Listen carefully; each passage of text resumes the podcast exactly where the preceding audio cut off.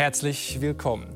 Liebet eure Feinde, soll Jesus gesagt haben. Und es scheint ganz, als habe der Kapitalismus sich dieses Gebot zu Herzen genommen. Denn einer der bekanntesten Kritiker des Kapitalismus ist längst zum Konsumgut geworden. Nicht nur seine Bücher und Filme verkaufen sich bestens, nein, von meinem heutigen Gast gibt es sogar Aufkleber, Caps und auch Sabberlätzchen für Kinder. Herzlich willkommen, Slavoj Žižek. Vielen Dank, es ist meine Ehre. Gleichfalls, es ist, mir, es ist, mir, eine Ehre. Äh, hier Sabberlätzchen für Kinder, Caps, Aufkleber. Der Kapitalismus ist schon ziemlich schlau, oder? Wie er das macht. Den größten Kritiker am besten zu verkaufen. I'm not ashamed of it. Ich schäme mich nicht dafür, weil ich weiß, worum es hier geht. Es mag vielleicht ein bisschen arrogant und auch ein wenig bitter klingen, aber auf diese Weise versuchen meine Gegner, mich zu diskreditieren. Sie sagen, geht hin und hört ihm zu, es ist unterhaltsam, aber nehmt ihn nicht ernst. Ich glaube, man kann beides tun. Man kann amüsant und gleichzeitig ernst sein. Und wenn ich noch kurz etwas anfügen darf, weil ich es sonst vergesse, ich sage Ihnen auch warum. Ich habe eine sehr tragische Theorie dazu.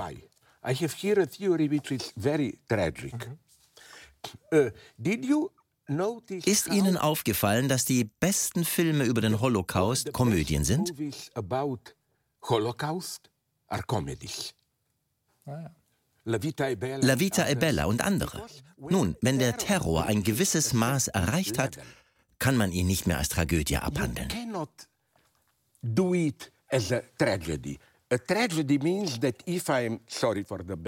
Ich gebe Ihnen ein Beispiel. Entschuldigen Sie den schlechten Geschmack. Wenn ich Sie foltere, können Sie wie ein Held handeln und mir Ihre entblößte Brust entgegenhalten. Egal, was Sie tun, ich werde nicht. Aber in Auschwitz oder im Gulag verliert man diese Würde. Man kann nur durch dummen Humor überleben. Ich werde jetzt kein Beispiel anfügen, aber es gibt eine Unterart von Witzen über Auschwitz oder in Bosnien über Srebrenica, die absolut geschmacklos sind. Ich kann also damit leben. In Bosnien auf Srebrenica Humor. So I also das heißt, der Humor, der da drin steckt, ist eigentlich die einzige Waffe, um mit Ihrer Theorie, mit der mit der Tiefe auch umzugehen, mit dem, was Sie uns sagen wollen. Aber nicht, weil ich besonders tiefgründig wäre. Gut, ich hoffe schon, einen gewissen Tiefgang zu haben sondern weil ich nicht der typische Marxist bin. Ich habe eine pessimistische Botschaft. Genau, und die werden wir heute ein bisschen anschauen. Sie sind einer der bekanntesten, aber auch umstrittensten Intellektuellen unserer Zeit. Sie wurden auch als gefährlichster Philosoph des Westens bezeichnet manchmal auch als Elvis der Kulturtheorie und so weiter. Sie schreiben, das hasse ich. Ich weiß, dass Sie das hassen, ich habe es trotzdem gesagt. Sie schreiben über Popkultur, über Politik, über Toiletten und Sex, genauso wie über Marx äh, und Hegel. Und das, wie ich finde, immer auf eine überraschende Art. Sie schauen, sagen immer, die Dinge sind genau andersrum, als wir meinen. Und das ist das Interessante. Und heute wollen wir in dieser Stunde mal so ein bisschen die Theorie von Slavoj Žižek und die Denker, die dahinter stehen, besser verstehen. Darf ich hier anknüpfen? Mich langweilt diese rhetorische Figur um meine Person. I'm getting tired of this rhetorische Figur of mine. Die Dinge sind aber anders the other way around. Ist es nicht so, dass wir gerade heute oft regelrechte sprachliche Verrenkungen beobachten, etwa in Bezug auf die Ukraine? Manche, die eigentlich gegen die russische Aggression sein sollten, verneinen in gewisser Weise die offensichtliche Tatsache, dass Russland ein kleineres Land angegriffen hat. Meist wird gesagt, nun, es ist nicht so einfach, die Dinge sind komplizierter. Manchmal lässt uns gerade die Anspielung auf Tiefe und Komplexität die offensichtlichen Tatsachen vergessen. Ja, ja, das stimmt, das stimmt. Über die Ukraine müssen wir auch noch reden. Bevor wir aber über die Theorie dahinter reden, hinter ihrer Kulturanalysen und Zeitanalysen, ähm, die viele kennen, ähm, müssen wir, glaube ich, persönlich anfangen. Sie sind äh, 73 äh, geworden. Leider, ja. Wie geht es Ihnen? Gesundheitlich, persönlich? Äh, ich habe ein äh, äh, schweres Diabetes und so weiter, einige Herzprobleme. Sorry, but to make a Verzeihung, aber um einen philosophischen Witz zu machen, manchmal vergesse ich, dass ich kein Deutsch spreche. Was ich jetzt sage, wird die Leute wieder schockieren und dafür entschuldige ich mich. Aber ich meine es sehr ernst. Meine Lösung, all diese Schwierigkeiten und das Abdriften in die Senilität zu überleben ist, und ich entschuldige mich, Arbeit macht frei. Arbeit macht frei. Die Nazis haben diese Idee brutal zweckentfremdet. Der Gedanke ist ja nicht narzisstisch. Das war ein schlechter Witz. Natürlich macht Arbeit in Auschwitz nicht frei. Aber was einen in diesen verrückten Zeiten überleben lässt, ich habe gesundheitliche Probleme, mache mir Sorgen über den Zustand der Welt, ist ein Grundritual.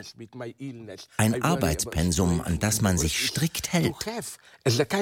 Grundritual. Mhm. Mhm. A field of work and you stick als ich kürzlich an Covid erkrankte, glücklicherweise nicht ernsthaft, aber unangenehm, ging die Arbeit einfach weiter. Und das ist wichtig, das gibt Ihnen Halt, die Arbeit. Aber es muss eine, ich kann nicht sagen kreative, das wäre zu arrogant, sinnvolle und erfüllende Arbeit sein. Ohne das könnte ich nicht überleben satisfactory. Mhm. I cannot survive ah, das, heißt, Sie, das heißt, Sie sind nicht ruhiger geworden. Sie machen immer noch viele, also Sie schreiben also fast 100 Bücher geschrieben, muss man sagen. Sie schreiben weiter, machen Vorträge, Interviews. Es sind verschiedene Versionen desselben Materials. Ich nenne es ironisch ökologisches Schreiben. Ich rezykliere. Okay, gut. gut. Etwas ernster würde ich von meiner Pfadfindermentalität sprechen. Wenn ich nicht jeden Tag lese und schreibe, fühle ich mich schuldig. Ich verwirke meine Daseinsberechtigung. Nichts macht mich glücklicher, als das richtige Wort zu finden. But there is nothing that makes me happier as als Philosoph wissen Sie, dass man oft einer Idee nachhängt, die irgendwo in der Luft schwebt, weil einem der richtige Begriff fehlt. Und plötzlich ist er da. Etwas obszön könnte ich sagen, das ist schon fast ein geistiger Orgasmus. So, das ist eigentlich das Ziel. Ähm, aber trotzdem noch mal auf das Alter zu, zurückzukommen. Sie haben gesagt, die Arbeit ist, ist, zentral für Sie, gibt Ihnen Halt, Struktur, Sinn. Ähm, was ist mit dem Tod? Denken Sie häufiger an den Tod, wenn Sie jetzt älter werden? Ist es eine ich denke nicht auf eine mystische oder orientalische Weise an den Tod. But I don't think about death. Death. My uh, solution here is, uh, you know, in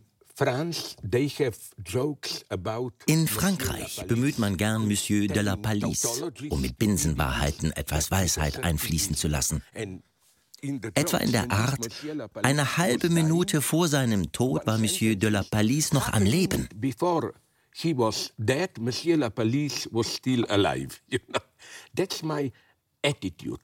Das ist meine unbezähmbare Haltung. Ich glaube fest daran, und das ist nicht bildlich gemeint, das Leben als lebendiger Toter zu leben. In living in your life as a living dead. Für mich impliziert das Schreiben, den eigenen Tod bereits akzeptiert zu haben. Der Philosoph Jacques Derrida, mit dem ich nicht im besten Einvernehmen stand, formulierte gewandt, dass dem Schreiben eine testamentarische Funktion zukommt, als ob man dabei seinen eigenen Tod vorwegnähme. Also das Schreiben selbst ist eine Auseinandersetzung mit dem eigenen Tod und ist eigentlich ein, yeah, but, ein Loslassen but von Es geht nicht darum, vom Tod besessen zu sein, sondern ihn als ein lästiges und notwendiges Detail zu akzeptieren, aber sonst nicht weiter zu beachten und weiterzuarbeiten, bis man zusammenbricht. Wir reden auch da, darum über den Tod jetzt am Anfang, weil in den letzten zwei Jahren sind zwei Sachen passiert, nämlich die Pandemie und jetzt der Krieg in der, in der, Ukraine. Und beide haben uns auch mit dem Tod und mit Elend äh, konfrontiert. Und Sie haben über beides natürlich nachgedacht, äh, haben über die Pandemie auch zwei Bücher geschrieben. Das ist das zweite davon. Vielleicht am Anfang zur Pandemie. Ähm, was hat dieses kleine unsichtbare Virus für philosophische Einsichten angestoßen bei Ihnen? Als Philosopher äh, als Philosoph habe ich sofort diese Parallele zwischen Hegel, und dem Virus gezogen. Aus Hegels Feder stammt ja dieses unendlich spekulative Urteil, der Geist ist ein Knochen, das Gegensätze aufhebt. Der Geist ist ein Knochen, where you oppose or identify the opposites. Also Georg yeah, Wilhelm yeah. Friedrich Hegel, der große deutsche Philosoph, ja, der ja. für Sie sehr wichtig ist. Der, der größte. Vielleicht Schelling kommt in die Nähe. Uh, and my idea was this one. Then I noticed Meine Idee war die folgende. Ich habe festgestellt, dass viele der heutigen, aber auch früheren Philosophen und Denker, wie etwa der Kognitionswissenschaftler Daniel Dennett oder auch Richard Dawkins, der war auch schon hier, Daniel Dennett. Wirklich? Ja, als Gast. Er ist kein Idiot. Nein, kein Idiot. Nicht. Ich schätze ihn sehr. Als Kognitionswissenschaftler hat er die Idee mitgeprägt, dass der menschliche Geist ein Virusträger zu sein scheint. Wir werden kontrolliert von unseren Gedanken, die wie Viren sind. That thoughts are viruses which basically control us and the big ich freue mich immer, wenn ich auf unerwartete Verbindungen stoße. Wissen Sie, wer diesen Gedanken als erstes entwickelt hat? Er wird normalerweise als konservativ und langweilig abgetan. Ich schätze ihn aber mehr als Dostoevsky, Leo Tolstoi. Er schuf eine ganze Theorie um den Gedanken, dass unser Geist zwar nicht von Viren, aber von Bazillen gesteuert wird, die sich vermehren.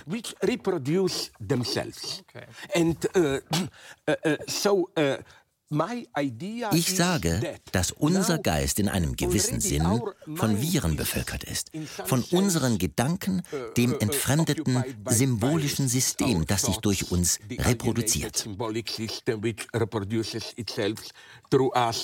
Was, was, was, heißt das? Was heißt das? Das, das heißt, das findet sich auch bei Richard Dawkins, auch wenn ich mit seiner Formulierung nicht einverstanden bin.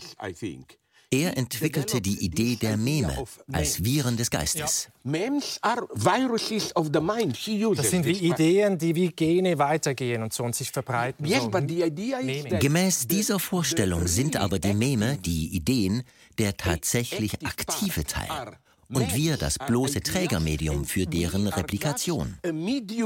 To, for the memes to reproduce themselves. Mm. Then at the higher level of Noch spekulativer könnte man sagen, dass der Kapitalismus selbst ein Virus ist. Mm, wir sind die Träger, nur die Träger dieses Virus. Ja, es handelt sich um ein virtuelles, anonymes System, das aber unsere Existenz bestimmt. Mit Hegel müsste man formulieren, nicht der Geist ist ein Knochen, sondern der Geist ist ein Virus. Dieses pandemische Virus hat uns also damit konfrontiert, dass es keine Ausnahme darstellt. Wir leben in einem Universum der Viren.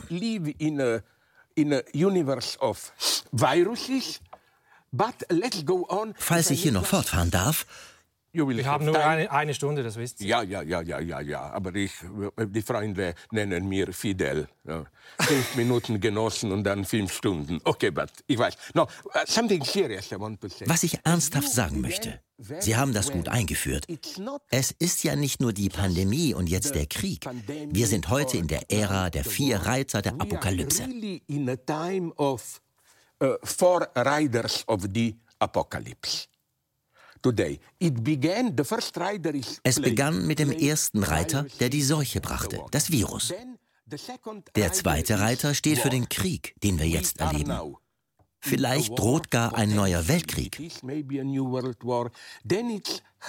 Dann der Hunger. Wir alle wissen jetzt um die Bedeutung der Ukraine und Russlands für die Versorgung der Welt mit Weizen. Vor dem Hintergrund der globalen Erwärmung droht eine ernsthafte Hungerkrise. Der vierte Reiter steht für den Tod. Ich würde hier eine moderne Wendung machen. Ich meine also nicht den Tod als normalen Teil des Lebens. Wenn man mir Fragen zum Tod stellt, zitiere ich gerne mein Lieblingsgraffiti aus der Zeit der Solidarność-Bewegung in Polen. Für mich die beste Definition des Lebens. Leben ist eine Krankheit, die sexuell übertragen wird und mit dem Tod endet. Und? Life is a disease which is transmitted by sex and always ends with death. Stimmt doch, oder? Richtig, ja. Mein Punkt ist, darüber habe ich ein Buch geschrieben, Hegel im verdrahteten Gehirn, dass es nicht nur um das physisch-biologische Überleben geht. Wichtiger noch sind die Folgen der totalen Vernetzung unseres Gehirns. I don't know what's the German word, totale Vernetzung. Mhm. Ich meine damit nicht nur diese kapitalistische digitale Kontrolle, die all unsere Bewegungen aufzeichnet. Wir stehen an der Schwelle zu etwas Unbekanntem, dessen Bedeutung wir nicht kennen. Auf einem sehr rudimentären Niveau kann unser Gehirn bereits heute direkt mit einem Computer verbunden und unsere Gedanken aufgezeichnet werden. So, uh, computer can it's still very primitive, but directly registers diese Möglichkeit wird uns in den Medien als gute Nachricht präsentiert. Etwa, wenn sie behinderten Menschen erlaubt, über ihre Gedanken Dinge in Bewegung zu setzen. Aber es funktioniert eben auch umgekehrt. Wenn wir über unsere Gedanken Dinge bewegen können, kann das digitale Universum auch direkt in unseren Geist eindringen. In other words, is thereby not wird dadurch nicht unsere tiefste innere Freiheit bedroht, die mir auch bleibt, wenn ich versklavt in Ketten liege? Auf die selbst Sie als mein Folterer keinen Zugriff haben. Das gilt dann nicht mehr. Und das soll geschehen. Die Distanz zwischen Innen und Außen begründet unsere Wahrnehmung der Freiheit die mir wenigstens die Gedankenfreiheit ermöglicht. Freedom. I can at least think what I want. Make und, und diese Freiheit steht jetzt auf dem Spiel mit dieser Innovation, dass ja. sozusagen die Gedanken ja. direkt, dass ja. es diese Schnittstelle in, gibt zwischen in, Gedanken und Körper. Ist das nicht in einem gewissen Sinn der Tod von dem, was wir bisher unter dem Menschen verstanden haben? Nach Lacan nicht der physische Tod, sondern der zweite Tod, dem Ende des Menschen, wie wir ihn kannten. Wir müssen uns gewahr werden, dass wir uns in einem perfekten Sturm befinden und gleichzeitig von drei oder vier Krisen bedroht sind. Three, four crises are threatening us at the same time. I'm not necessarily ich bin eigentlich kein Pessimist, aber ich glaube, und als Philosoph werden Sie mir beipflichten, dass das Denken wichtiger ist denn je. Think. Als Linker drehe ich Marx' elfte These gerne um. Die Philosophen haben die Welt nur verschieden interpretiert. Es kommt aber darauf an, sie zu verändern. Also Vielleicht wollten wir im 20. Jahrhundert die Welt zu schnell und zu radikal verändern. Heute gilt es, sie vertiefter zu interpretieren. And now we need to return to in a deeper way to interpret. Eine sehr philosophische Geste, sozusagen innezuhalten, Stopp zu machen und einfach mal nachzudenken richtig und diesen Satz äh, umzukehren. Das sagen Sie auch, wenn wir den Kapitalismus überwinden wollen, Sie sind ja einer der führenden Kapitalismuskritiker, dann müssen wir ganz anders anfangen nachzudenken über uns selbst, über die Gesellschaft, über die Welt. Und das wollen wir jetzt heute mal ein bisschen anschauen wie ihr Nachdenken ja. aussieht. Und es sind drei Figuren, sozusagen die heilige Trinität ihres Denkens. Das ist He Hegel, Marx und Lacan. Vielleicht würden Sie sagen, es gibt nur zwei. Marx, äh, Marx ist weniger. Marx, ich unterbreche Sie nur kurz. Aber wir sehen heute die Grenzen von Marx. Zum Beispiel seine teleologische Vorstellung einer proletarischen Identität, die ein letztes Ziel anstrebt und in seinem Denken integriert ist. Orientation towards a final goal, which is, I think, inscribed into his die Revolution der Arbeiterklasse und das proletarische Selbstbewusstsein hätte uns fern jeder Ideologie in eine einzigartige Lage versetzt. Die Handelnden wüssten, was zu tun ist. Die Geschichte läge offen da. Ich denke, wir sollten hier von Marx zu Hegel zurückkehren. Es mag verrückt klingen, aber für mich ist Hegel der Philosoph, der unseren Geist für die offene Zukunft schärft und uns hilft, die Lehren aus dem 20. Jahrhundert zu ziehen. In seiner Vorrede zu den Grundlinien der Philosophie des Rechts sagt er, die Philosophie könne keine Aussagen zur Zukunft machen, sondern nur etwas erkennen und auf den Begriff bringen, wenn es mit diesem etwas allmählich zu Ende geht conceptual structure when this figure of life is already decaying. Es kommt wie die Eule der Minerva immer yeah, zu spät, yeah. in, in, der, in der Dämmerung. Sagt, the, ja. so Hegel, Hegel hätte sich im 20. Jahrhundert wie ein Fisch im Wasser gefühlt. Zuerst platzte der Erste Weltkrieg als Megakatastrophe in den allgemeinen Optimismus, der zumindest in Europa angesichts des ständigen Fortschritts in der zweiten Hälfte des 19. Jahrhunderts herrschte. Dann der Stalinismus, der als eine Art Befreiungsversprechen begann und ganz anders endete. Dann der Fukuyama-Moment, wo wir uns am Ende der Geschichte wenden. Hegel ist stets auf alles gefasst. Er hängt keinem billigen Optimismus an, egal wie gut der Plan erscheinen mag. Das ist das wahre Licht der Vernunft. Licht der Vernunft, der kann ihn friesen. Sei dir gewahr, dass die Dinge irgendwie schieflaufen werden. Was Hegel Versöhnung nennt, ist letztlich die Aussöhnung mit einem notwendigerweise tragischen Resultat. Aber das ist wieder typisch Zizek, wenn ich mit, mit Verlaub das sagen, so eine kreative Fehlinterpretation Aber dennoch, Hegel sagt das wortwörtlich. Wissen Sie, was das Problem ist mit den heutigen Hegelianern? Ich nenne sie liberale, noch nicht da Hegelianer. Sie sind liberal in dem Sinn, dass sie den höchsten Wert in der gegenseitigen Anerkennung sehen. Dann projizieren sie eine gewisse Zukunftsorientierung in Hegel hinein, gemäß der Hegel eine bestimmte Sicht der Zukunft zeichnet, in der volle Freiheit und gegenseitige Anerkennung herrscht. Hegel kam aber zu früh und so suchen sie den wahren Hegelianer. Für Georg Lukács war es Marx mit der proletarischen Revolution. Dann kam Fukuyama, der das hegelianische Moment in der modernen, liberalen Demokratie erkannte. Oder die stupiden New Ager, die in der sogenannten Singularität, also der Verschmelzung unserer Gehirne, Hegels absoluten Geist ausmachen. Nein, Hegel ist viel pessimistischer. Hegel glaubt, die Zukunft ist undurchsichtig. Mein Problem mit Marx ist, dass er den Kapitalismus, ich meine natürlich den Kommunismus, uh, sorry, uh, Communism, mhm. Freudian mistake. Communism ist Kommunismus als Zeit der Durchsichtigkeit sieht, in der wir der Geschichte oder unserem System nicht mehr entfremdet wären. Wir würden mit unserem kollektiven Geist die Lage meistern. Ich denke, wir lernen aus Freud und Lacan, dass wir nie dahin kommen. Unser höchstes Ziel sollte nicht die Selbstdurchsichtigkeit des sozialen Lebens sein, sondern, und ich weiß um die Ironie, eine gute Entfremdung. Eine, I'm ironic here, but I like it, eine gute Entfremdung, a good alienation. Was könnte das heißen? Gute Entfremdung.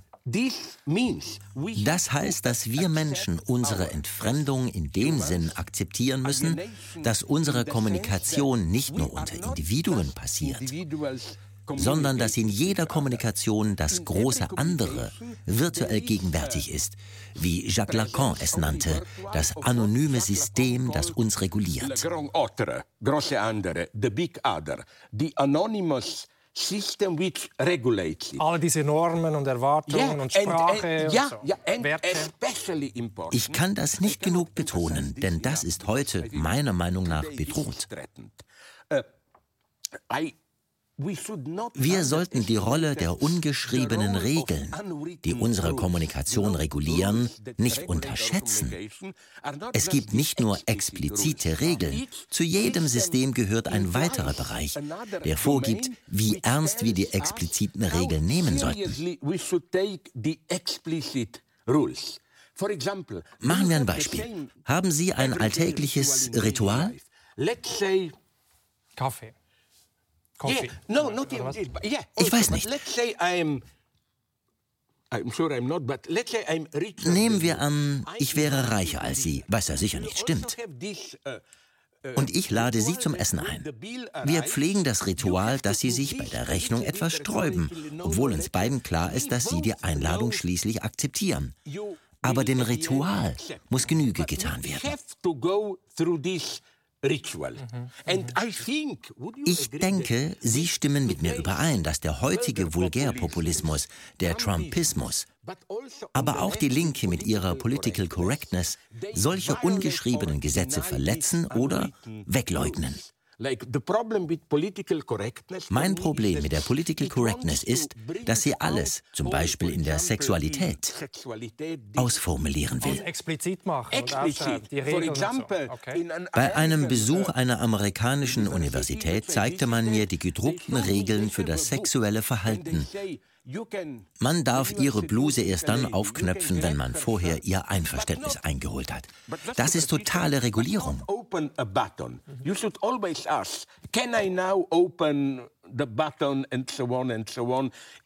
Total total, totale Regulierung. Mhm.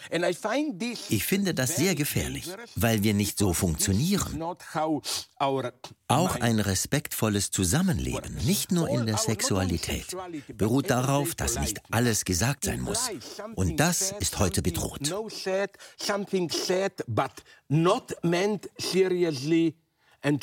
Dieses, dieses subtile und halbbewusste yes, und unausgesprochene threatened ja. today. Jetzt haben Sie gesagt, das findet man bei, bei Jacques Lacan. Sie haben in, in den 80er Jahren in Paris studiert, bei seinem Schüler und Schwiegersohn, Jacques Alain Miller. Ja. Und dieser Jacques Lacan ist ganz wichtig für Sie und auch dieser Begriff des Realen. Wir möchten jetzt ein bisschen darüber reden und wir haben einen Einspieler vorbereitet, wo man Jacques Lacan äh, sieht. Wir schauen uns das mal kurz an. Bitte. Je dis toujours la vérité. Ich sage immer die Wahrheit. Nicht die ganze, denn die ganze Wahrheit zu sagen, erreicht man nicht. Die Worte fehlen. C'est impossible matériellement sans les mots qui manquent. C'est même Gerade durch dieses Unmöglich verbindet sich die Wahrheit mit dem Realen. Dazu muss ich etwas sagen. Darf ich noch eine Frage stellen? Ja, nein, ist gut. Nein, nein, nein. Einfach loslegen. Ja, ja. Äh, äh, äh, Lacan was Lacan hat mich stark beeinflusst, aber rhetorisch und puncto Verhalten ist mir nichts fremder als das, was wir gerade gesehen haben. Das ist für mich total fake. You know, there is a certain for me a fake. Diese Kunstpausen die ganze Zeit. Yeah, yeah, ja, das entspricht mir gar nicht. Aber inhaltlich sind sie bei Ihnen. Uh, Trotzdem ist es wichtig zu verstehen, was Lacan hier richtigerweise sagt. Und hier kommt mein Hegelianismus wieder raus. Er sagt nicht, es gibt eine Wahrheit, die wir nicht völlig erreichen können, weil uns etwas immer entgleitet. Uh, Sein Punkt ist viel näher bei Hegel. Ja, wir können nicht die ganze Wahrheit sagen. Sie ist immer antagonistisch und unbeständig. Gerade im Antagonismus und in der Inkonsistenz liegt aber das Reale. Es gibt also kein tieferes, reales, kantisches Ding an sich. Ding an sich out there beyond. And that's, I think, I usually take a very simple example. Nehmen wir ein einfaches Beispiel.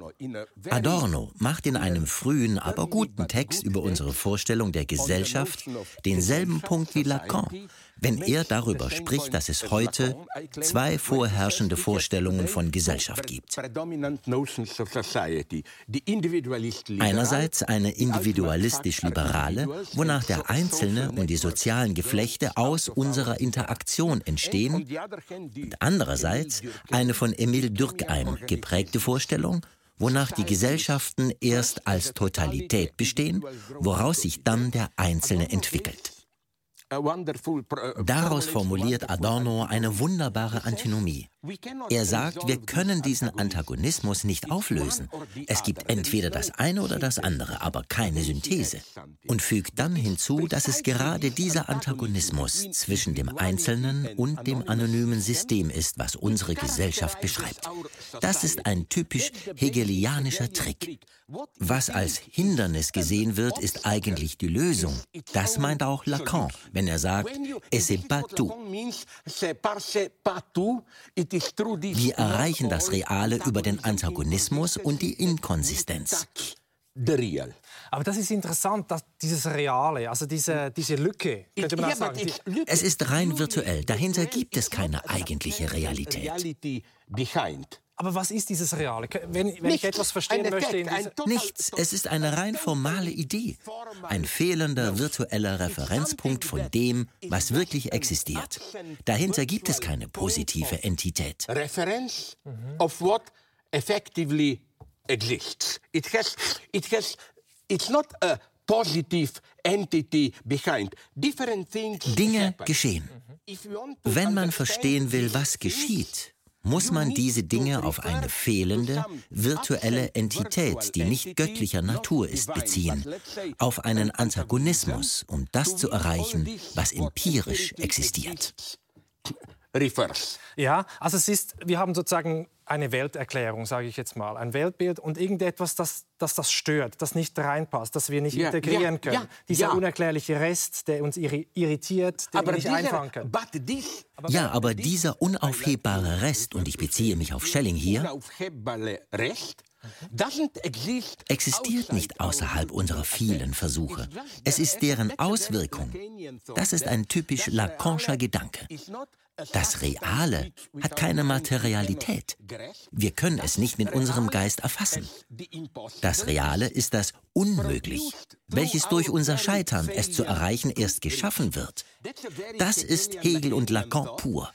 Wir scheitern, aber nicht in dem Sinn, dass wir etwas verpassen, sondern wir verpassen etwas, aber dieses Etwas ergibt sich erst durch unser Scheitern, es zu erreichen. Das gehört zur Realität dazu, dieser Fehler, diese Perspektive. Ich sehe das eher transzendental. Es gilt, nach Lacan, den Unterschied zwischen Realität und dem Realen zu machen. Realität, ist das, was ist. Das Reale ist der rein virtuelle Überschuss. Uh, purely virtual excess, which is purely virtual. Ganz, ganz banale Frage. Gibt es dieses Reale draußen in der Welt, zum Beispiel jetzt der Krieg, eine Pandemie oder sowas, das irgendwie auch unser Ja, Denken aber- erschüttert? Kann man das, ist das auch Auch, but in Auch, aber so eng gefasst ist es das Reale, weil wir es nicht dem Symbolischen zuordnen können. Vielleicht ist der Tod so etwas. Ja. We, it's an, uh, already death is maybe something like that. Good philosophers. Gute Philosophen, wie etwa Hans-Georg Gadamer, der nicht wirklich zu meinen Hausphilosophen gehört, sagten, dass Dinge wie Tod und Horror nicht in unsere übliche Wahrnehmung der Realität integriert werden können, ähnlich wie all diese mythologischen Beispiele.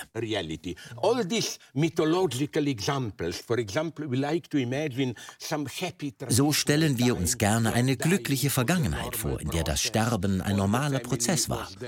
Man starb in Frieden, umgeben von der Familie. Das ist ein retroaktiver Mythos. Das ist es, was Lacan meinte. Jede Realität blendet etwas aus, in dem Sinn, dass wir es nicht in unseren Bedeutungshorizont integrieren können.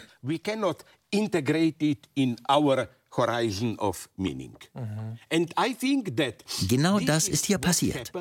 Happened Here. That's why I like Zürich. Deshalb mag ich übrigens Zürich. Okay, a little bit far from here Nicht allzu weit von hier, unterhalb der Universität, befindet sich das dadaistische Cabaret Voltaire. Es gibt einen schönen Mythos, wohl rein anekdotisch und ein Fake, wie der Begriff Dada entstand. This is my favorite theory of the origin of the name Dada. It's fake, but it's beautiful. Yeah. You know that literally around the corner there, Lenin lived. Zu der Zeit lebte Lenin gerade um die Ecke. Gemäß dem Mythos hat Lenin eine Vorführung besucht und applaudierend Dada gerufen, russisch für Ja, ja. Performance and applauded and said Dada, which in Russian means yes, yes. they took, unfortunately, it's a myth. Es ist wohl leider nur ein Mythos. Moderne Kunst und radikale politische Bewegungen schwingen nie im Gleichklang. Auch wenn radikale Künstler wie die Futuristen in der Sowjetunion sich gerne als künstlerisches Gegenstück sahen. Aber so funktioniert es nicht. Verzeihen Sie, ich spreche zu viel. Genau. Jetzt muss wir haben über das Reale gesprochen. Ja. Schwierig zu definieren. Irgendwie gibt es das, wir können es nicht in unser Symbolsystem, in unser Verständnis eingehen. Da gibt es noch die Realität. Und da spielt Hegel. Die Realität wieder, ist was war das? Äh, äh, transzendental konstituiert, ja, symbolisch immer. Du müssen wir jetzt verstehen. Ähm, weil sie glauben nämlich, die Realität ist unvollständig. Ähnlich wie das die Quantenphysik sagt. Also zum Beispiel ein Elektron hat keinen konkreten bestimmten Ort. Erst dann, wenn wir es messen. Und dazu gibt es ein ganz berühmtes Gedankenexperiment von dem österreichischen Physiker Erwin Schrödinger. Schrödinger äh, äh, Schrödingers Katze. Wir schauen uns das mal ganz kurz an. Es ist wirklich schwierig zu verstehen. Aufpassen. In einer geschlossenen Box befindet sich ein radioaktives Atom, ein Detektor, ein Hammer, ein Glas mit Gift und eine Katze. Radioaktive Atome haben die Eigenschaft zu verfallen, man weiß nur nicht genau wann. Ein Detektor kann den Zerfall messen und ist so programmiert, dass er sobald er den Zerfall wahrnimmt, den Hammer auf das Glas mit dem Gift fallen lässt. Dieses Gift tötet sobald es austritt die Katze, also sind alle Versuchselemente vollautomatisiert miteinander gekoppelt. Es gibt nun die zwei Möglichkeiten, dass das Atom zerfällt und die Katze tötet und dass das Atom nicht zerfällt und die Katze am Leben bleibt. Das Atom ist aber nun ein Quantenobjekt und diese nehmen, solange wir sie nicht beobachten, keinen festen Zustand ein. Demnach befindet sich das Atom auch was den Zerfall angeht in der sogenannten Superposition. Das heißt, solange wir es nicht beobachten, deswegen befindet sich das alles auch in einer Box, ist es zerfallen und nicht zerfallen zugleich. Was natürlich schwer ist sich vorzustellen, da quantenmechanische Zustände anders sind als das, was wir aus unserem Makrokosmos kennen. Erst wenn wir in die Box gucken, dann zwingen wir das Universum sich für eine Möglichkeit zu entscheiden. Ab dann ist es entweder zerfallen oder nicht zerfallen und entsprechend die Katze tot oder lebendig. Wenn nun aber in der geschlossenen Box das Atom zugleich zerfallen und nicht zerfallen ist, muss der Detektor auch zugleich ausgelöst und nicht ausgelöst sein. Dadurch hat der Hammer das Glas zerstört und nicht zerstört und das Gift ist ausgetreten und nicht ausgetreten. Demnach müsste, solange wir nicht in die Box gucken, die Katze tot und lebendig sein. Wie wir sehen, wechselwirken hier Objekte aus dem Mikrokosmos mit solchen aus dem Makrokosmos und diese müssten eigentlich jeweils ihren eigenen Naturgesetzen folgen. Dass das Atom aus dem Mikrokosmos gleichzeitig zerfallen und nicht zerfallen ist, ist völlig in Ordnung. Doch eine Katze ist kein Quantenobjekt und kann daher keine Superposition einnehmen. Eine Katze kann nicht tot und gleichzeitig lebendig sein. Und dieser Widerspruch ist das wahrscheinlich fundamentalste Problem unserer modernen Wissenschaft. Ja, ein eklatanter Widerspruch, der unser Denken an eine fundamentale Grenze bringt, nämlich dass wir anerkennen müssen, dass die Wirklichkeit widersprüchlich ist in ihrem Wesen drin, bis wir sie beobachten. Ja. Aber äh, aber Sie wissen ja wahrscheinlich, dass einige Leute versuchen, diese Schlussfolgerung zu umgehen. To so zum Beispiel die theoretische Physikerin Sabine Hossenfelder, die in Deutschland sehr bekannt ist mit ihren Podcasts. Physikalische Theorist Sabine Hossenfelder. Sie geht zurück zu Einstein und behauptet, dass diese Superposition nichts anderes besagt, als dass unsere Erkenntnis der Realität unvollständig ist. Also die, es gibt keine Widersprüche, wir wissen es einfach nicht, wie es ist. So, das ist Einstein Einsteins Position gewesen. Aber die Quantenmechanik hier, sagt hier bin ich natürlich für Niels Bohr. Of course. No? And first thing, to return back Niels Bohr, der berühmte Physiker, ähm, genau muss man vielleicht dazu sagen. Äh, äh, Vater von äh, Quantumphysik. Mhm. And he is for me er ist für mich eines der wirklich größten Genies des 20. Jahrhunderts überhaupt. Vielleicht kann ich hier wiederholen, was ich auch in meinem Buch erwähne, nämlich seine bestechende Definition, wie Ideologie heute funktioniert. Ideologie Mit dem Hufeisen, oder was? Ja, ja, mit seiner Antwort auf die Frage, warum er ein Hufeisen hat. Erzählen Sie das, ja? Ja, ja, ja. Der Miet die Geschichte soll sogar wahr sein. Bohr hatte ein Haus auf dem Land und über seiner Haustür hing ein Hufeisen, das böse Geister fernhalten sollte. Ein Freund besuchte ihn und sagte, du bist doch als Wissenschaftler nicht abergläubisch, warum hast du das Ding? Und Bohr antwortete, natürlich bin ich ein Wissenschaftler. Ich glaube nicht daran, aber man hat mir gesagt, es funktioniert auch, wenn man nicht dran glaubt. Das ist Ideologie heute. Wir sind alle Zyniker. Wir glauben nicht daran, verlassen uns aber irgendwie darauf, dass es funktioniert. Aber zurück zu diesem Quantenproblem. Es mag allzu spekulativ sein, aber in meinem Buch habe ich versucht, die Quantenphysik mit Schelling zu verbinden, der in seinen Weltalterfragmenten die Hypothese formuliert hat, dass es unter unserer Realität mit ihren festen Objekten eine andere, virtuelle, potenzielle Realität gibt, die fließend und vieldeutig ist. Potential reality which is fließend, more ambiguous and so on. But now I come to the central. Ich kehre zurück zum zentralen Punkt. Again, auch Bohr hat auf Hegel zurückgegriffen. Wo andere vor ihm die Grenzen unserer Erkenntnis sahen, sagte er, warum ist nicht die Realität an sich unbestimmt? No, my God, why couldn't it be in the thing itself? Why cannot the thing itself be indeterminate? Mhm. This is for me extremely important das scheint mir extrem wichtig, denn es erlaubt uns, nicht hinter, sondern unter unsere übliche Vorstellung der Realität zu blicken, die wir immer noch dem 19. Jahrhundert entlehnen, welche in der Realität letztlich nichts als einen leeren Raum mit rauf und runter hüpfenden Partikeln sah.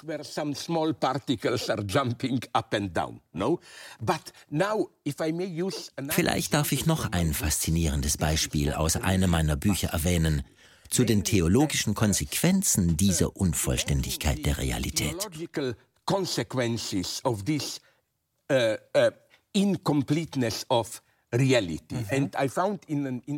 In einer Einführung in die Philosophie von Nicholas Firm, der sehr analytisch vorgeht und meine Theorie wahrscheinlich hasst, habe ich eine wunderbare Bemerkung gefunden. Er sagt, die Realität ist unvollständig, weil Gott faul ist.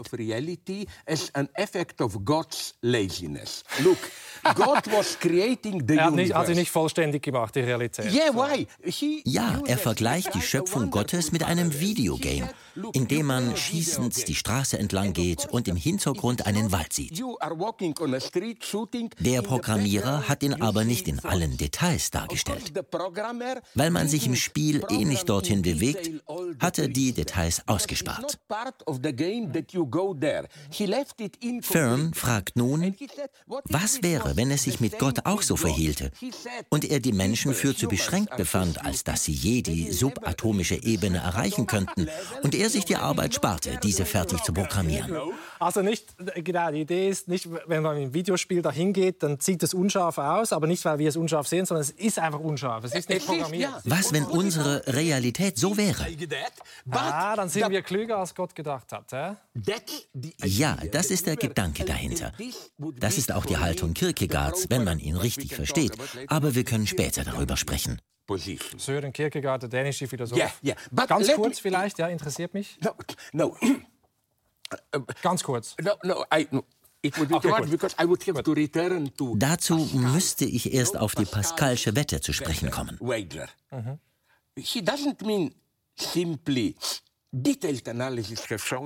Wenn man Pascal genau liest, sagt er nicht, wenn du nicht an Gott glaubst, tue so, als ob, und der Glaube wird folgen. Nein, wenn man genau hinsieht, sagt er, wenn du glaubst, dass Gott existiert, aber nicht entsprechend handelst, verhältst du dich wie jeder andere Gläubige. Das ist nicht besonders interessant.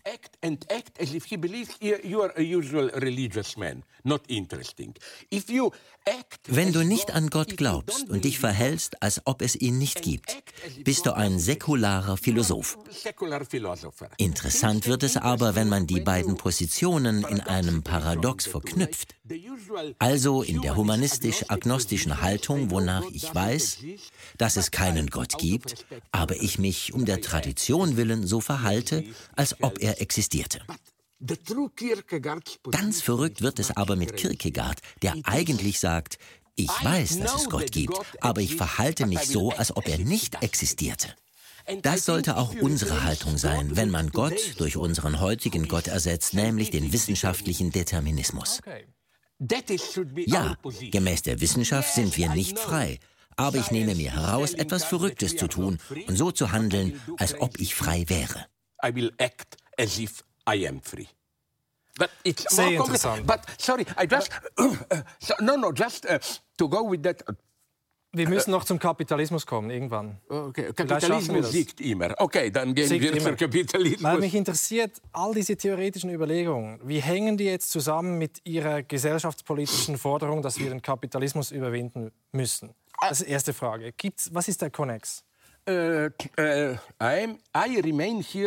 ich bin und bleibe Marxist.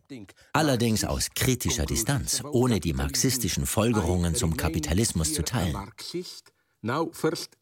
Kommen wir zuerst zu den guten Seiten des Kapitalismus. Es liegt ja heute im Trend, sich der dritten Welt mit ihren Überbleibseln alter Traditionen zuzuwenden und auf deren Grundlage den globalen Widerstand gegen den Kapitalismus zu schüren. Mit all den schrecklichen Nebenprodukten schafft die Globalisierung aber auch Raum für neues Denken. Es war immer Teil des marxistischen Dogmas, dass eine neue Ordnung aus dem Kapitalismus hervorgeht.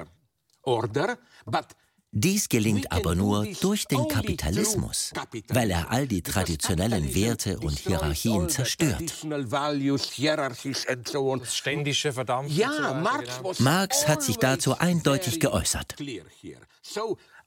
Ich habe hier ganz klar nicht die Position, dass uns lokale Traditionen aus Afrika oder Lateinamerika helfen können. Der einzige Freiraum ist der Kapitalismus. Kapitalismus. Das Problem bei Marx ist seine Vorstellung der Überwindung des Kapitalismus. Die Überwindung, going through capitalism. Marx' Idee des Kommunismus war Kapitalismus ohne Kapitalismus. Er wollte die kapitalistischen Aspekte wie Produktivität und ständige Entwicklung beibehalten. Wissen Sie, wo Marx' Vorstellung umgesetzt wurde? Hat ja äh, Kapitalismus, aber man China, ist China ist für mich das größte Paradox und die größte Gefahr heute. The deepest paradox and the greatest danger today. You know what? I will give you a very simple Kurz gefasst kann ich das so begründen. Wir, die alte Linke des 20. Jahrhunderts, hassten zwei Dinge am Kapitalismus. Einerseits dem brutalen Marktwettbewerb, der wenige Reiche und Millionen von Armen produzierte, andererseits die starke staatliche Kontrolle. Hat China nicht genau das auf sehr effiziente Art umgesetzt?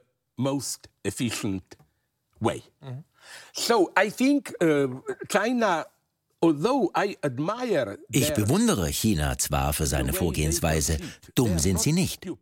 Sie sehen die Probleme mit dem liberalen Kapitalismus, aber langfristig sehe ich in Ihrer Auslegung keine Lösung. Haben Sie eine Utopie? Ist das, oder ist das eine doofe Frage? Was stellen Sie sich vor? Was, was ich bin ganz Hegelianer hier. Ich fürchte mich vor Utopien. Wenn es eine sein muss, dann die einer guten Entfremdung. Utopie ist eine gute Entfremdung. Das ist jetzt sehr persönlich, aber wir wissen heute, dass die traditionelle Sozialdemokratie und der Realsozialismus abgedankt haben. Einzelne verzweifelte Linke klammern sich an eine lokale Basisdemokratie. Da lebt man in kleinen, authentischen Kommunen, wo man sich regelmäßig trifft, um festzulegen, wie man die Kinder beschult, was man mit der Umwelt macht und so weiter.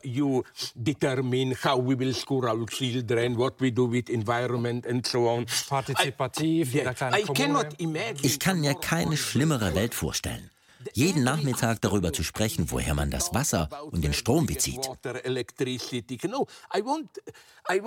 Nein, ich will, dass sich ein anonymer, nicht allzu repressiver Mechanismus um solche Dinge kümmert. Der muss ja demokratisch legitimiert werden. Ja, ja, aber das muss irgendwo da draußen geschehen, undurchsichtig für mich. Darin liegt der einzige Freiraum. Mhm. I think this is the only space of freedom. And so my utopia is Bei einer Veranstaltung in Spanien hat man mich auch zu meiner Utopie befragt. Meine Antwort hat sie schockiert und man griff mich an. Ich sagte, rationaler bürokratischer Kapitalismus, das ist Sozialismus. Man muss den Markt zulassen. Heute, angesichts all der Probleme, dem Krieg, der Pandemie, dem drohenden Hunger, der Immigration, geht es nicht darum, den Markt abzuschaffen. Eine Weltregierung würde unfassbare Korruption bedeuten. Das kann man ganz vergessen. Wir müssen Wege zur internationalen Kooperation und zur minimalen Kontrolle des Wettbewerbs finden. International cooperation and minimally direct control the markets. Look at global warming. Man schaue sich doch bloß die globale Erwärmung an. Letzten Sommer herrschten an meinen Lieblingsorten in der Welt, in Vancouver, Seattle und Portland, Temperaturen von 50 Grad. Wissen Sie, was die Ursache ist? Es ist nicht die lokale Verschmutzung. Die gesamte Luftzirkulation am Nordpolarkreis ist unterbrochen. Die Lösung findet sich einzig in einer engen und starken internationalen Zusammenarbeit, was aber schwierig ist, weil wir stets, wenn wir in Schwierigkeiten stecken, Zuflucht im Protektionismus suchen. Es geht um unser Überleben. Vergessen wir also das Zentralkomitee der SED oder andere Lösungswege des 20. Jahrhunderts.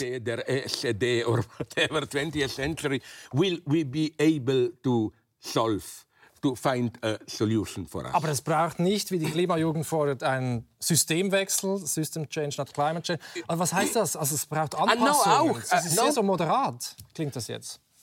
You know I, uh, Wissen Sie, wie ich mich heute definiere, zum Schrecken all meiner linken Freunde? Seit wann ist die gültig? Uh, zwei Jahre. Mhm.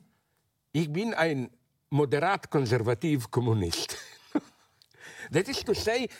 Mit Kommunismus meine ich, dass wir unser globales System in Bezug auf das soziale Unternehmertum und eine globale Gesundheitsfürsorge ernsthaft verändern müssen.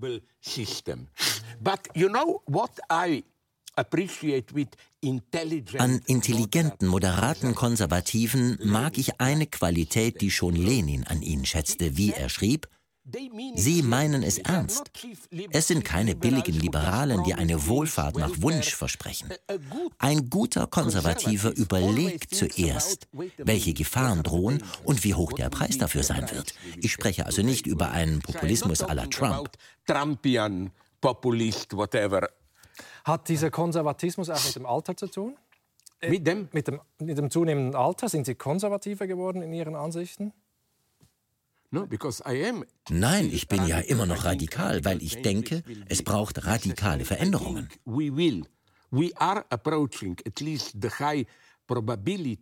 Wir laufen mit hoher Wahrscheinlichkeit in eine Krise hinein. Die globale Erwärmung, wie sie jetzt in Indien sichtbar wird, bedroht die Nahrungsmittelproduktion, was zu weiterer Migration führt. For example, from uh, Middle East, where ich habe mir kürzlich bei einer Reise nach Dubai ein Bild davon gemacht, als die Temperaturen auf 55 Grad stiegen.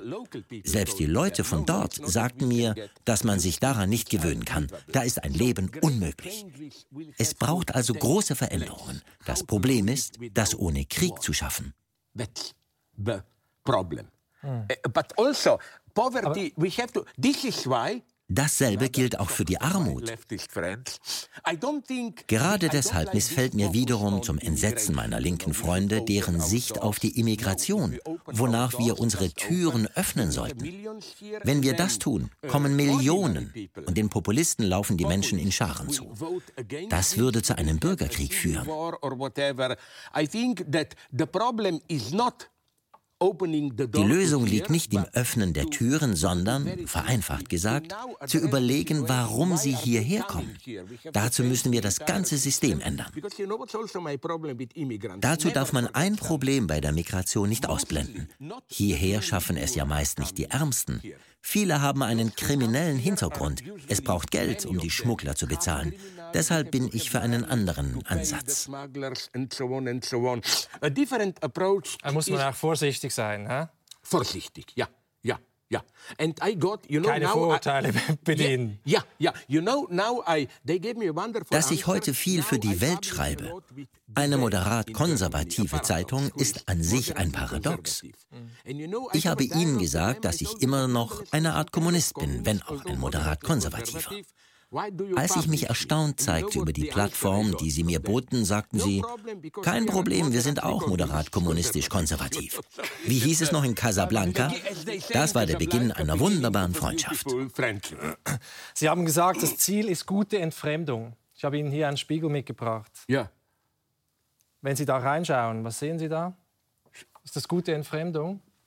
Es ist etwas absolut schrecklich. Because I hate uh, Hate, uh, uh, mirrors. Ich hasse Spiegel. Ich hasse es, mich selbst auf dem Bildschirm zu sehen. Ich habe mir keinen einzigen meiner Filme angeschaut. Sie haben so viele Filme gemacht und nie angeschaut. Das ist keine postmoderne Arroganz. Ich meine es wirklich. Mit all meinen nervösen Ticks und all dem. Ich halte es nicht aus, mich länger als eine Minute auf dem Bildschirm zu sehen. Ich kann es nicht. I cannot do it. I cannot do it. Weil Sie meinen, das ist eine andere Person oder weil Sie. Nein, Sie haben ein anderes nein, no, the problem is that nein, ich bin es und das ist das Problem. Ich mag nicht, was ich da sehe. Einen abstoßenden Typ mit nervösen Ticks. Ich bin ein Schriftsteller, obwohl ich oft und gerne spreche. Aber die Leute feiern Sie auch für Ihre Auftritte und genau für das, was Sie hier zeigen.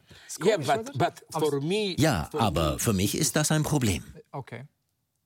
Weil Sie identifizieren sich mit den Texten. Absolut. Ganz genau.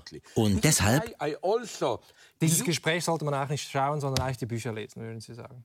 Okay, die anderen Leute können das tun, aber ich will. Ich mache etwas anderes. Ich schaue es mir an, aber ohne Bild. Einzig die Stimme. Hm. Ich schlage Ihnen eine nette Manipulation vor. Warum bringen Sie dieses Gespräch, anstatt mit Untertiteln, mit meiner Stimme im Hintergrund und einem Sprecher, der die Übersetzung liest? Sie können den Inhalt dann manipulieren und mich falsch übersetzen. Ich bin von Natur aus böse.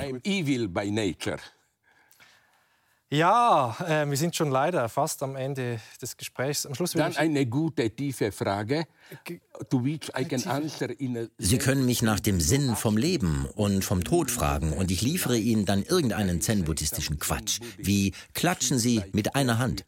Ich wollte Sie jetzt fragen, ich schenke Ihnen hier etwas von diesen Dingen und Sie können auswählen. Das ist eigentlich die, die Schlussfrage. Wisdom is by definition this one. Diesen hier. Was steht da drauf? Am, Weisheit ist bei Definition äh, Dummheit. Hm? Ah, no, no, no, no. I, Nein, nein, dazu habe ich eine ganze Theorie. Damit die Kamera for... sieht. Ah. ah ja, Sie können auch anziehen, uh, gerne. No problem. For me, uh, uh, Sitzt ja perfekt. Yeah. You know, all Wie so viele definiere ich mich selbst paradoxerweise als atheistischer Christ. Paradoxically. Weil er Gott selbst gestorben ist. Aber was Jesus Christus sagt, ist verrückt. Er ist alles andere als weise. Er bringt einen radikalen Umsturz. Für mich sind Sprichwörter der Inbegriff von Weisheit.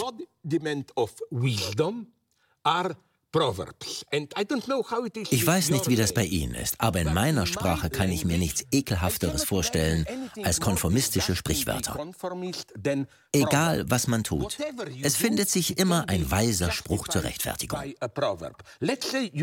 Sie riskieren etwas und haben Erfolg? Als weiser Typ sage ich Ihnen dann, nur wer riskiert, gewinnt. Damit rechtfertige ich das eingegangene Risiko.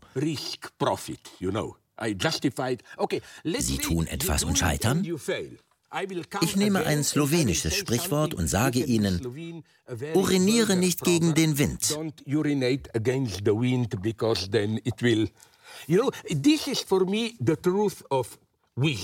Das ist die Wahrheit, die in der Weisheit steckt. Sie kann retroaktiv schlicht alles rechtfertigen. Ich brauche keine weisen Sprüche, die uns eine falsche Sicherheit vermitteln.